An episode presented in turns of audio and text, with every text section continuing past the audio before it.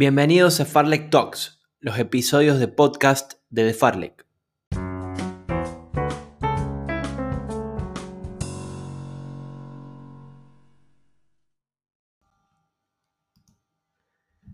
En el episodio 19 de Farlek Talks, charlamos con un atleta muy querido, el uruguayo Nicolás Cuestas. Un apasionado de la vida que a los 33 años y después de la pandemia buscará el próximo 6 de diciembre en Valencia volver a estar en unos Juegos Olímpicos. Medallista en los Iberoamericanos de Río 2016, olímpico ese mismo año y también mundialista, Nicolás cuenta cómo fue su preparación en Font Romeu, cómo se ve después de la cuarentena, qué significa para él el maratón, cuáles son sus hobbies y mucho, mucho más. Que lo disfruten. Bueno, Nicolás Cuestas, bienvenido a los podcasts de Farlek. Primera vez, Nico, que te tenemos como invitado. Te agradezco haberte quedado despierto porque sé que es tarde en España. Son cerca de las 8 de la noche, así que agradezco haberte quedado, que te hayas quedado despierto, mejor dicho. ¿Cómo estás? ¿Todo bien? Todo bien, todo bien. Bueno, un placer este, estar acá programa. Y nada, es temprano todavía acá. Este, hace un rato llegué a entrenar, estoy tirando un poco, paso un poco de ejercicio y nada, esperando acá para, para cenar y acostarse. Está bien, está bien, Nico. Arrancamos. A modo de presentación, yo te voy describiendo una breve intro y largamos con la pregunta. Nicolás Cuesta es un atleta uruguayo fondista que ya tiene en su haber un juego olímpico, mundial, un bronce iberoamericano, récords nacionales entre otros logros, obviamente. Vamos a poner un poco exitistas acá. ¿Qué le falta a Nicolás Cuestas? O mejor dicho, ¿qué le gustaría conseguir a Nicolás Cuestas? Bueno, eh, a nivel de, medallas, yo creo que me gustaría conseguir una medalla en pista, de, sin ser el iberoamericano, si vienes en pista, al nivel sudamericano, sudamericano mayores, este, que realmente es donde se da mucho nivel y eso. Me gustaría conseguir una medalla en pruebas de pista en sudamericano de mayores. Después, bueno, tengo media maratón, eh, un bronce, tengo, bueno, campeón el año pasado, tengo el bronce iberoamericano en 5000. Y yo creo que a nivel de medallas eso, y bueno, Juego Olímpico tengo, eh, Mundial de Ruta, Mundial de Cross, Mundial Absoluto. Y yo creo que por ese lado, medio realizado. Y nada, mi idea también es, antes de retirarme, eh, hacer los récords de fondo de, de Uruguay. Tengo en mi poder el de media maratón, que lo hice el año pasado en Valencia. Y nada, ahora voy a correr en, Valencia nuevamente, así me da la clasificación a los Juegos y el récord de, maratón de Uruguay. No tenés el récord de maratón de Uruguay, ¿verdad? No, no, este año estuve muy cerca. 2.13.30 este año, hiciste en Sevilla. Sí. Tuviste cerquita. 40 ahí se me, se me, cayó, se me cayó, me, reventé y ya está. Este, vamos a ver si ahora sale, entré muy bien, así que nada, esperando eso. Va a salir. Bueno, vamos a hablar de Valencia, obviamente, porque también un poco la excusa para charlar es un poco Valencia y tu vida en general. Ya que mencionaste la pista y la calle, ¿por qué la calle entonces en este momento de tu vida? Digo, ¿cuál fue la búsqueda o cuál fue tu búsqueda como atleta por la cual te volcaste a la calle después de, tu experiencia en la pista y de esto de que querés volver en algún momento a buscar una medalla en la pista? ¿Por qué la calle? ¿Qué fue lo que lo que te atrajo en su momento de las pruebas de fondo de calle, de las pruebas de ruta? Bueno, en realidad voy a contar un poco también de, lo que fue mi historia, porque yo me inicié en la calle, me inicié en la calle corriendo carrera de 5 kilómetros en un campeonato este, que, se hace en Uruguay. Y, nada, pues después empecé la pista y abandoné un poco la calle, iba un poco entrando y saliendo, porque como todos los fondistas, pasa también en Argentina, en, pila de países que, bueno, el fondista a veces está en la calle, a veces está en la, pista, haga la redundancia. Y nada, después creo que fui bastante pistero, la calle era solo las carreras importantes, las carreras veces donde pagaban y eso. Y nada, yo creo que el tema maratón fue lo que me volcó en realidad a la calle dentro del maratón, ¿no? 10K, como te digo, todos los años corría las importantes y eso, porque obviamente a nivel de posición, económico también por los premios y eso. Pero nada, yo creo que lo que más me llevó, que, que abandoné un poco la pista, fue, fue el maratón en realidad, porque las preparaciones son más largas. Eh, bueno, el año pasado corrí en 10 meses, entre el año pasado y el principio de este año, corrí cuatro maratones. Entonces, no, uno no puede estar corriendo, o corres una cosa o corres la otra. Entonces, hay cosas que tienes que dejar de lado. Bueno, hay una realidad que es inexpugnable, lamentablemente para los atletas latinoamericanos, vos la mencionaste recién, la he hablado en diferentes ocasiones con, algunos atletas y es la realidad del atleta latinoamericano tener que salir a correr o competir en la calle para poder ganarse el mango, ¿no? Bueno, en tu caso, en tu caso pudiste, pudiste salirte un poco de eso, estás en España en este momento entrenando, obviamente con, con todo el sacrificio y el esfuerzo del mundo, ¿no? ¿Qué es, lo que, ¿Qué es lo que estás buscando ahora en España? Bueno, estás entrenando para Valencia. Contame cómo estás, cómo estás para, Valencia.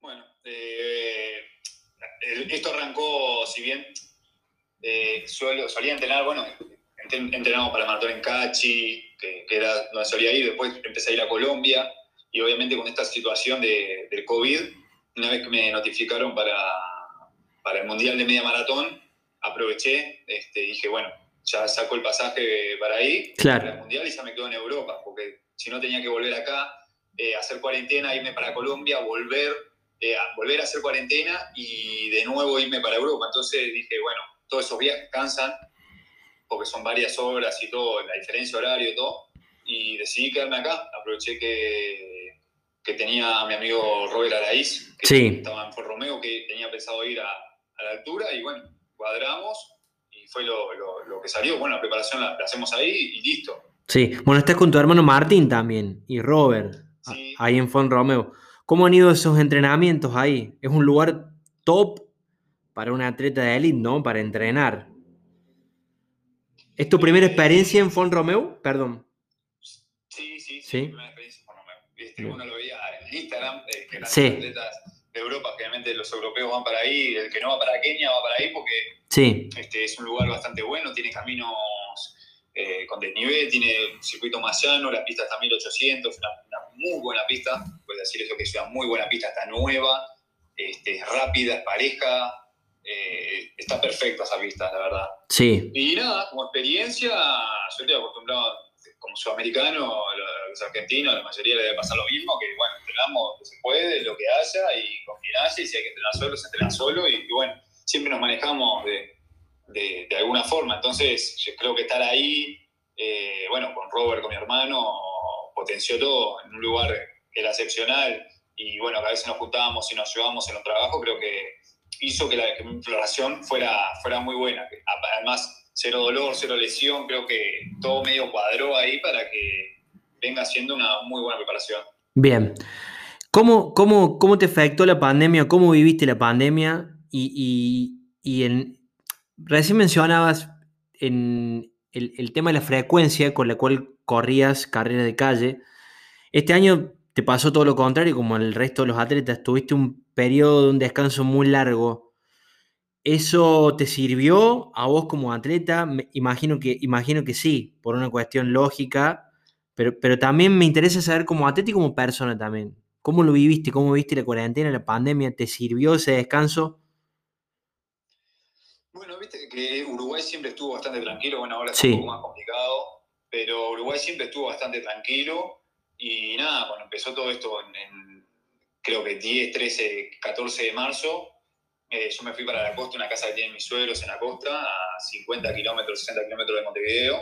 Y nada, pasaba ahí que en Uruguay se podía salir a correr, no pasaba nada. Y bueno, nada, yo entrenaba, trataba de entrenar alejado, porque aparte es un Uruguay que, no sé, corría dos kilómetros y ya me salía a la zona rural, estaba solo y todo. Y bueno, empecé cuidándome así, entrenando para mantenerme nomás, porque sabía que esto iba, iba a ir para lejos nada este, de, de, enloquecerme. Bueno, ahí subí de peso porque empecé a cocinar más por el tema de Masterchef y todas esas cosas. Y también a descansar un poco de, de la presión de, las carreras, porque si no hubiera pasado todo esto de la pandemia, yo hubiera tenido marzo todo a full de competencia, abril también, tenía que haber corrido otro maratón, o sea, eh, para mí me vino espectacular para poder hacer todo y aparte descansar, ¿no? Yo creo que a la mayoría, o mucha gente tampoco lo vio así de que era una posibilidad también de, sacarse la presión de arriba, de no tener competencia, de poder entrenar tranquilo. Si tenías ganas de entrenar fuerte, entrenabas. Si no tenías ganas de entrenar, no entrenabas. Si tenías ganas de, cuidarte y subir un kilo más o dos kilos más, no pasaba nada porque no, no, no, iba a haber una solución. Recién ahora, hace un par de meses en Uruguay se están haciendo torneos de pista, carrera de calle falta para que se hagan.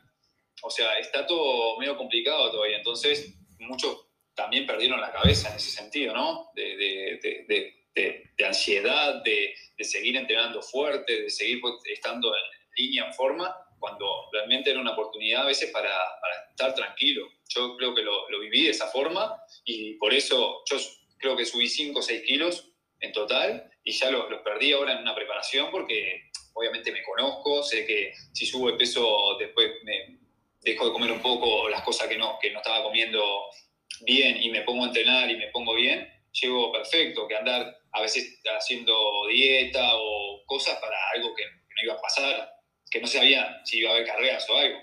Bien, bueno, de hecho han caído, sobre lo que decías al principio, han caído muchos registros personales, récords nacionales, récords mundiales en pista, precisamente por eso, porque el atleta creo que se ha relajado, se ha quitado la presión que generalmente tiene encima y por eso ha corrido mucho más tranquilo, ¿no? Es cierto, la mayoría les ha, les ha pegado por ese lado. Vamos a, Polonia. ¿Cómo, ¿Cómo, fue tu carrera en Polonia? Leí que tuviste algunas complicaciones en la segunda mitad, ¿puede ser? Venías corriendo muy fuerte y tuviste algunas complicaciones en la segunda mitad. Bueno, por, la Polonia llegué bien. Mi idea era correr debajo de 1 hora 3, estaba para correr debajo de 1 hora 3. Sí. Lo que buscaba. Y nada, yo qué sé, pasé 29, 35, algo así, pero venía muy bien y bueno, de kilómetro a otro me empecé, empecé con una puntada en la zona del abdomen y nada, me empezó a ver cada vez más, fui perdiendo ritmo hasta que en la última vuelta ya, ya casi era insoportable el dolor, me dolía bastante, pero bueno, nada, terminar y creo que, que eso nomás, o sea, en forma llegué, sé que estaba bien, no era algo como a veces que decís, va, vas regalado, no sabes qué te pasó, lo que sea, pero no, yo llegué, bien, me sentí bien. En la parte que corrí no era que diga, ah, pa, me maté la primera mitad y, no aguanté. No, porque lo hubiera sabido. Y, pero no, era simplemente eso. De hecho, hubo varios atletas que me, comentaron lo mismo, que quizás ha sido el frío o andás a ver. Y, pero nada, nada, Colonia ya, ya fue. Y, y a veces, como te decía, si llegás más o menos mal o lo que sea, viste, te queda esa, esa, pregunta en la cabeza, ah, ¿qué habrá pasado? Pero como yo sé que fui bien, y bueno, si no, no podría haber pasado la primera mitad en eso, que, o sea, hay veces que a gente se le complica correr abajo de 30 en la pista, imagínate en un circuito que no era, no era nada fácil ir y correr y, sentirse bien los primeros 10 kilómetros pasando eso, era que sabía que estaba bien. Y obviamente cuando llegué después a, a Fon Romeu, después de eso, ya me di cuenta que, nada, ese día fue una mala carrera nomás, que estaba en buena forma. Sí, además, además el, hecho de estrenarse en una carrera después de tanto tiempo, ¿no? una carrera de semejante fuste como un mundial, después de tanto tiempo también imagino que la cabeza juega. Charlando con Juan Luis Barrios, después de su maratón de Londres, me contaba su experiencia en la burbuja de Londres bueno, Polonia fue un poco parecido. ¿Cómo te sentiste vos con esa realidad de la burbuja? Digo, ¿la, la, sufriste?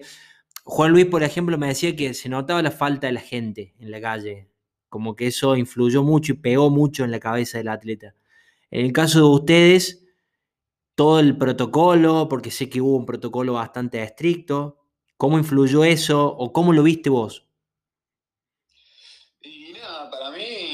yo creo, yo que sé, yo soy bastante de, que las cosas hagan como se tienen que hacer, entonces, eh, como decís vos, es un protocolo bastante estricto, ni bien llegamos, ya te, atajaban en la puerta del hotel y vení para acá, te vamos a hacer el coso y hasta que no te dé negativo no te puedes mover de acá. Entonces, y si te daba positivo, te, sacaban a la, mierda hablando mal y te llevaban por un lugar hasta que dieras negativo. O sea, eh, uno está tranquilo porque aparte no es tampoco lo, que se haga o, la burbuja o lo que sea, sino que uno tiene que ser consciente también de, que eso se está haciendo bien. ¿Entendés? Cuando vos algo se está haciendo bien, te da la seguridad y la tranquilidad. Entonces vos vas y lo haces tranquilo, ya está, pasaste eso y después es como estar acá, en cualquier lado. O sea, yo en Uruguay venimos de, un lugar que, bueno, tapabocas se usa solo en lugares cerrados, en el transporte, lo que sea.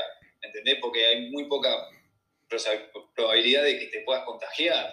Pero venís acá a España, a Francia, que eran de los países más complicados, y tenés que extremar todo. O sea, algo que capaz que no estás acostumbrado a hacerlo en Uruguay porque se usaba el tapaboca porque se usaba en realidad. es, un poco así. Este, no es como acá que lo tenés que usar, si no lo usaste multan y, lo que sea, y que te lo podés agarrar de verdad, ¿no? Es decir, en Uruguay para, para agarrártelo decir, para tener que ser un desgraciado, no sé, había, fue un momento que había menos de 100 casos activos, y, decía, tengo que ser un desgraciado si justo me la agarro porque por cualquier cosa. Pero acá es diferente, entonces uno tiene que cambiar el chip y, nada, y aceptar las cosas y bueno, cuidarse de verdad, porque donde te relajé como pensando que estás en casa, marchaste. Y, y aparte echas a perder todo lo, que, todo lo que trabajaste antes, ¿no? Es un poco de eso también. Bien, de kilómetros, ¿qué carga semanal estuviste manejando ahora en Font Romeo? Más o menos. Bueno, el promedio superé los 200. 210 Bien, mucho. La de menos y 225 la de más, pero eso varía a veces del tipo de trabajo que yo haga. la primera semana yo llego un, mar, un, día, un lunes de noche, perdón, después de haber viajado todo el día. El lunes no lo, no, no lo entrené, no hice nada ese lunes. Esa semana arranqué suave para adaptarme un poco también de la fatiga del mundial, del terreno, de todo, de todo lo que influía en esa semana. Pero sí, promedié 220 kilómetros en las cuatro semanas de, de lunes a lunes que estuve. Bien. Eh, y nada, varía en, lo que yo dije, bueno, esta vez voy a meter, voy a enfocarme más en la pista, la semana que viene me enfoco menos en la pista y más en el largo para darle un poco más fuerte y más kilómetros, y bueno, un poco variando en eso. Claro, claro, claro. Bien. Sos un fondista bastante aguerrido, sacrificado, eh, y tenés mucha admiración por lo que, por lo que veo por Steve Prefontaine. Siempre pones citas de Prefontaine en tus posteos todo un símbolo de, esa filosofía del corredor aguerrido y sacrificado. ¿En qué punto está el disfrute en eso? Digo, ¿disfrutás de correr más allá de que es tu trabajo? Eh, ¿Hay algún momento donde, encuentres disfrute o, se trata de, siempre dar lo máximo y quizás no, no tenés tiempo de buscar ahí el, el disfrute? Digo, ¿qué es correr para vos, independientemente de tu laburo? ¿Qué es tu laburo? Y bueno, yo siempre lo digo que para mí, a esta altura de mi carrera y de, mi vida, que he pasado más de la mitad de mi vida corriendo. Hmm. O sea, voy a cumplir 34 años y yo arranqué a los 16. Van a ser 18 años que, estoy corriendo y bueno, obviamente, como decís vos, de mucho sacrificio, como muchos sabemos. Eh, y nada, yo creo que el momento de disfrute a veces uno trabaja tan duro que cuando consigue el resultado o, le sale muy bien un entrenamiento que, termina muerto y que diga, este, valió la pena todo el esfuerzo que hice, o sea, no sé, a veces tirada, bueno, el lunes tuve una tirada de 40 kilómetros que terminé, terminé bastante cansado y digo, pa, llegué a los 40 kilómetros, nunca había corrido 40 kilómetros, fue lo máximo que he corrido entrenando y me salió un promedio bastante bueno, entonces digo, ta. ¿Qué promedio te salió? Contanos, ¿qué promedio te salió? Pues lo, vimos, pero quiero que lo cuentes. Ese día, bueno, estábamos hablando en el desayuno con Robert, y nada, digo, ¿vas a hacer los 40? Me dice, sí, voy a hacer los 40. Y me dice, 3.45, me dice, vas a hacerlo. Digo, ah, no, lo viste, van a correr suave. quiero llegar a los 40 nomás. Y nada, y yo qué sé, arranqué ahí tranquilo a correr cerca de 4, ¿viste? Entonces, está, la segunda vuelta ya me. Porque hacíamos un circuito en un lago que tiene casi 9 kilómetros. Entonces, cuatro vueltas son 34 kilómetros y yo tenía que arrancar la quinta. Entonces, Nada, primera vuelta ahí medio te morís, porque aparte cuando empezás a entrenar para maratón, no sé los demás maratonistas, pero eh, llega un momento que la entrada en calor te tarda mucho más, ¿viste? No es como para 10 kilómetros, a veces estás 10 kilómetros que te vas muriendo hasta que, pum, de golpe te empezás a sentir bien y bueno, pasé la primera vuelta o los primeros 10 kilómetros y, y, ahí como que el motor calienta y bueno, y, podés ir trotando, no sé, a 3.40 y vas cómodo. Y la primera vuelta ibas a, apenas abajo de 4 y ibas dejando la vida. Entonces, nada, ahí vas ahí y ya después la tercera vuelta empezás a bajar unos segunditos más y en la cuarta ya te endulzaba un poco y bueno, ahora si meto tanto, me daba tanto. Y nada, yo quería correr, ponerle, le decía a Robin en el desayuno, y yo con 3.50, 3.55 estoy bien, si quiero correr dos horas y media, dos horas 40. Y está, y agarré y pasé el 20. Y, ta, y ahí me sentí un poco mejor, me sentí un poco mejor. Y ¿Te soltaste? Sí, 3.43 me terminó promediando, pero bueno, los últimos 20, los, primeros 20 lo hice como a 3.50 y los otros 3.36, los otros 20, así que nada, bien de bien. Cumpliste, cumpliste con lo suave, digamos, y te metiste un fondito de 40 kilómetros. Qué bárbaro. Sí, sí, sí, sí. la verdad que pa, estuvo sagrado. Aparte, una de las cosas que hacían por Romeo, yo soy partidario de. A mí me gusta dormir hasta que me, hasta que no tenga sueño, ponele. Y dormía 9, 10 horas y, y nada, y a veces que entre. Bueno, el lunes terminé 2 y cuarto de la tarde, el fondo, y a las 5 y cuarto estaba saliendo a hacer el otro turno, porque me quedaba sin luz. O sea, a las, Claro. cinco y- a las 6 se oscurecía y yo me ponía a correr por el, por el medio del bosque y ya está, no, no podía, aparte se pone mucho más frío. Y nada, le daba así, yo qué sé, a veces terminaba a las 2 y pico, a veces a la 1, a veces a las 12, yo qué sé. Pero estaba siempre jugando con eso. Entonces, este día, en, no sé, en 5 horas metí 48 kilómetros. Claro, claro, están entrando en el otoño ahí, entonces están en otoño ya, con lo cual Sí, sí. tienen menos horas de luz. Claro. Bueno, en esos lugares, en Font Romeu, en Cachi, en Paipa, bueno, en Flagstaff, en Arizona, pasan, pa- pasan esas cosas. Eh, El atleta seguramente se relaja mucho más que cuando está en su, en su zona de, de residencia, por así decirlo, en su lugar de entrenamiento habitual. Y suceden a nivel fisiológico, eso beneficia mucho más al atleta porque puede lograr descansar como, como corresponde, que, que es lo que en definitiva después sirve y es un indicador para poder absorber tanto estrés en el entrenamiento, ¿no? Entonces seguramente, Sí, mm, seguramente ahí, ahí lo pueden hacer. Claro, es así, es así.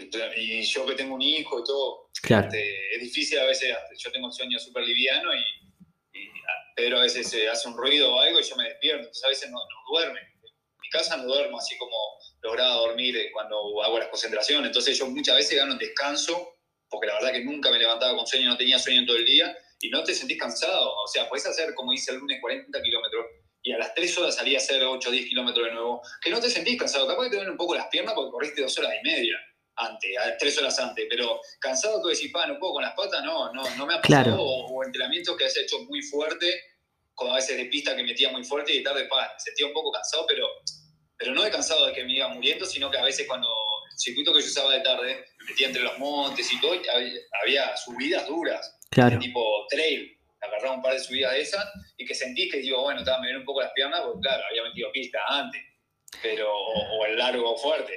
Tenés, tenés cansancio físico, pero no tenés fatiga mental, que es lo que necesitan ustedes los fondistas de élite para poder, para poder desarrollarse correctamente. Y en Valencia, ¿cómo te ves? ¿Te animás a hacer un vaticinio? Digo, no marcas, porque vamos, acá somos, no vamos a hacer mufa, no queremos ser mufa, así que marcas no, pero digo, ¿cómo? Te escucho bien por lo menos. Bien, bien, bien, vamos a Va a ser una carrera rápida. Sí, sí, sí, sí. No, no tuve el placer de correr el maratón, sí la media. Este, así que nada, vamos a debutar en el maratón de Valencia y yo creo que me, me veo bien, me veo bien. En, en Sevilla estuve bastante complicado y de hecho pude correr 35 kilómetros para ritmo de mínima, así que y estaba un poco dolorido muscularmente, había llegado medio cansado del viaje y eso, bueno, ahora ya estoy acá, voy a tratar de hacer las cosas mejor de lo que hice en Sevilla y creo que estoy, que estoy mejor todavía, así que nada. Perdón, ¿cuál es la mínima que pide la Confederación Uruguaya? No, es la misma que la que, la que pide 211. la- el comité 211.30, sí. Bien. Bueno, no estás lejos, así que a seguir metiéndole. Sí, sí. Va a salir. Lo que tiene, el maratón lo que tiene es que tenés que ligar a veces con el día, estar en tu día, y que te salga todo bien y así como eh, podés bajar dos minutos o tres igual, porque ligaste un buen grupo, porque ese día te sentiste súper, porque el clima estaba perfecto, como a veces estás bien y tenés un mal día y una cosita te puede hacer perder, como me pasó en Valencia, eh, dos minutos eh, en siete kilómetros. Así que nada, yo creo que nada, tratar de hacer las cosas bien y aparte de todo es experiencia, uno va aprendiendo cada maratón porque hasta que no te pasa determinada cosa en el maratón, siempre medio confiado, capaz que la primera vas con medio de miedo, pero ya enganchás dos o tres maratones que te sentís bien, que vas bajando marca y eso, y una de golpe te pasa algo, entonces ahí es como vas aprendiendo. Sí, maduramos nosotros los aficionados como maratonistas, me imagino lo que también puede madurar una élite, que seguramente eh, tiene que más fino, pero también ajustando más la tuerca, la ganancia es mucho mayor, ¿no?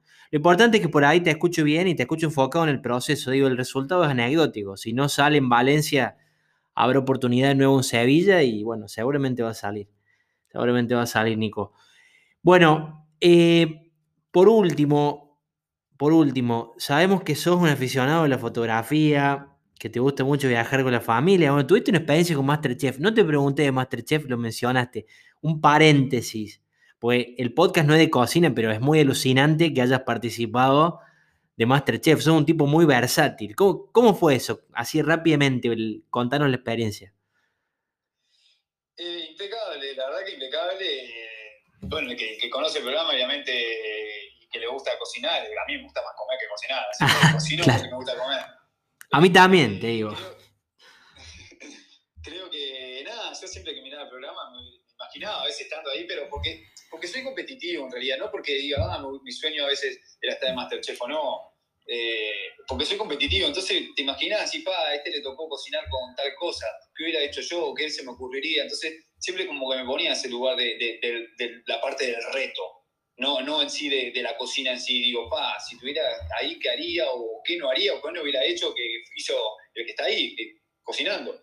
Entonces nació un poco así y bueno, obviamente siempre me gustó cocinar y, y nada, una vez que me convocaron y eso, nada, es estresante como, como muy estresante, pero nada, al final se disfrutaba. Así que. Lo disfrutaste. tremenda experiencia y obviamente compartir conocer pila de gente que, conocí, que la verdad que no la, conocía de, otros ambientes, a veces del deporte, a veces de, la música, de, la televisión, que, estuvo muy bueno. Bien, bueno, retomando la pregunta anterior, que, que lo de Masterchef viene el caso, pero digo, un tipo tan versátil, aficionado a, tantas cosas eh, copadas, lindas, como la fotografía, como la familia también, porque también es una, es una pasión la de viajar con tu familia. ¿Cómo define Nicolás Cuesta el propio Nicolás Cuesta y cuáles son sus valores? Digo, ¿qué, ¿y ahí qué lugar ocupa el atletismo en su vida? Y el resto de sus valores yo creo que está más o menos todo equilibrado, hay que tener un equilibrio en todo, no puedo tener el atletismo por allá, más arriba, de, bueno, la fotografía por un lado, la cocina por el otro, yo creo que hay un, equilibrio y lo que te ayuda a, estar mentalmente bien, ¿no? Porque siempre estar pensando en una cosa, muchos atletas les, ha pasado y tienen problemas este, por eso, por estar siempre con, con la carrera, con el atletismo, siempre con eso en la cabeza, entonces, eso es lo que te termina volviendo loco, frustrando y que las cosas no salgan. Entonces, yo cuando entreno, entreno y me enfoco en eso y le doy y le doy. Y, y cuando no estoy entrenando, y si no estoy con otra persona, no me pongo a hablar de atletismo, ni de entrenamiento, ni nada. me gusta la fotografía y la comida, cocinar. De las cosas que me gustan, yo le pongo pasión y trato de, de, ser el mejor en, en, lo que hago. Entonces, o el mejor para mí, no el mejor comparándome con otros. Se entiende, se entiende, sí. Entonces, nada, este, tratar de, ir mejorando en otras cosas. Y eso es lo que me digo, bueno, estoy acá, después salgo la fotografía, porque si no también te toques todo el día pensando en eso. la comida, lo mismo. Entonces, hay un equilibrio de como, que estás un rato en cada estación, un rato para la familia, un rato para, para viajar, un rato para estar. Me gustan los videojuegos, me gusta jugar al Xbox, me gusta jugar con los Duty, al, PESA, lo que sea. Entonces, un rato para cada cosa, me gusta mirar tele, yo qué sé, me gusta mirar los Simpsons, que me conoce que me encantan los Simpsons, yo qué sé entonces, un rato para cada cosa y, eso es la, forma de ir llevándolo, porque la verdad que si no, eh, estar en alto rendimiento es, complicado y si no te terminas volviendo loco. Bien, muy interesante esta última reflexión, muy interesante, muy interesante lo del equilibrio y muy interesante esto de que a muchos, a muchos atletas les pasa que la hiper, en esta era de hiperconsumo, de hiperespecialización, de hiperconectividad, de la competencia a cualquier costo, les pasa eh, que muchos se desvían, y todo, a todos en un punto nos pasa que, a veces dejamos de lado ciertas cosas. Vivís el presente, vivís el aquí y la ahora, sea lo que estés haciendo, me gustó eso de, que le pones la pasión que corresponde a cada cosa y en el medio equilibras todo. Está buenísimo. Y la verdad es que es una reflexión súper interesante que a mí siempre me interesa más allá de los tiempos, de las marcas, de los entrenamientos, del volumen, de los objetivos me interesa tratar de mostrar al atleta, mostrar el costado más humano del atleta. Así que bueno. Es, la forma, es la, forma. Si vos le pones pasión, eh, es muy difícil que no, que no te salga bien algo. Eh, es así, porque vos cuando le pones pasión, das, das, das, vos. O sea, te das vos en lo que estás haciendo. y sobre todo en esta, como decías vos, en esta era de tan digital, tan de, de redes mediáticas que entras y ves atletismo porque seguís atletismo y estás todo el día con eso.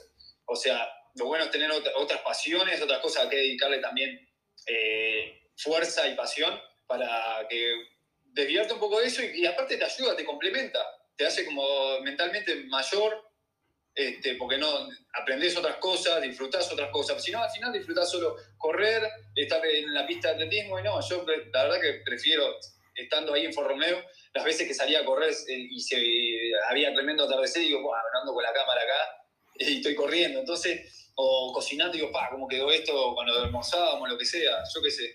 Todas esas cosas tienen el mismo significado para mí y, el mismo disfrute a veces hasta más que a veces de haber entrenado bien o haber ganado una carrera. Bueno, Nico, muy interesante esto último que contas y de verdad valoro nuevamente tu tiempo por estar con nosotros para conversar en, esta, en, esta última, en este último tramo de preparación hacia Valencia y sobre todo por, los conceptos que, nos entregaste, sobre todo esto último.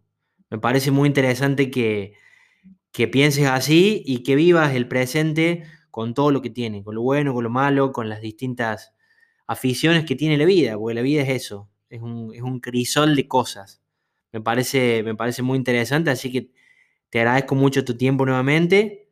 Y bueno, queremos ver más fotos, queremos ver más fotos de España y después queremos ver Queremos ver Valencia, que seguramente va a salir bien. Vamos a estar pendientes de vos y de los competidores latinoamericanos. ¿Mm? Bueno, muchas gracias este, por, recibirme, obviamente, por invitarme. Y nada, este, es un poco lo que dije, es como pienso, como soy. Y nada, vas a ver más fotos de, España y bueno, vamos a ver Valencia, bueno, corre, corre Coco, que es amigo mío. Sí, sí, sí, le mandamos un saludo a Coco lleno de, también de amigos sudamericanos. Este, la verdad que va a, estar, va a estar muy bueno, va a estar muy bueno. Y nada, este, va a estar bueno. También para mandarle saludos a Bernie, que, que hoy estuvimos hablando justo. hoy estuvimos hablando por Instagram este, y, siempre conversamos, un gran amigo. Sí, sí, sí. Sé que tiene muy buena onda. Bueno, y, y esto no, no, es porque estés, te lo digo a vos, no es porque estés vos, porque es la verdad. Es porque la verdad eh, sos un atleta muy querido en la comunidad latinoamericana precisamente por ser así, como sos, por ser muy transparente, muy honesto. Y sé que los haces cagar a todos de risa, me han dicho. Que se cagan de risa con vos. Así que bueno. pasa que no, puedo hablar en serio. Hablo en serio cuando tengo que hablar en serio, pero a veces que. Como recién. sí, tiro y tiro para abajo. Cada rato paso diciendo bolazo, así que nada. Este, sí, también disfruto de eso. Yo qué sé, a veces no, no estar tan serio y si se, me ocurre un chiste o algo, voy y lo cuento y nada, cagamos risa. Totalmente, espontaneidad ante todo. Muy bien. Bueno, Nico, te agradezco un montón, te mando un abrazo a la distancia, saludos a tu familia también. ¿Estás con tu familia, perdón, ahora ahí? No, no, no. preferí que no porque, viste, como está España, eh, se tienen que quedar a veces medio encerrados. Sí. Me hubiera gustado, sí, porque la verdad que van a ser dos meses dos meses que voy a estar afuera en total y nada. Entonces, esta vez preferí que no. Me hubiera gustado, sí, pero preferí que no porque eh, no puedes salir a dar un paseo, ir al centro de Madrid o, al centro de, la ciudad que sea y, estar vacía, los comercios cerrados, entonces no valía la pena. Bien. La verdad que no. Bueno, te deben extrañar un montón y seguramente te van a estar esperando con los brazos abiertos después de Valencia. ¿ah? Nico, que sea con el mejor de los éxitos en Valencia, que corres bien, que disfrutes y que lo vivas a full, intensamente, como vivís tu vida. Y te agradezco de nuevo por, por recibirme y por charlar un ratito conmigo, con nosotros, con la audiencia. Bueno, muchas gracias. Este, un abrazo grande para todos, todos los argentinos. Tengo muchos amigos ahí. Este, y nada, esperemos que dentro de poco esto pase y como puse una vez en un post, este, hace un par de semanas, volver a poder correr en Argentina nuevamente. Ojalá, ojalá nos crucemos pronto. Abrazo grande. Abrazo.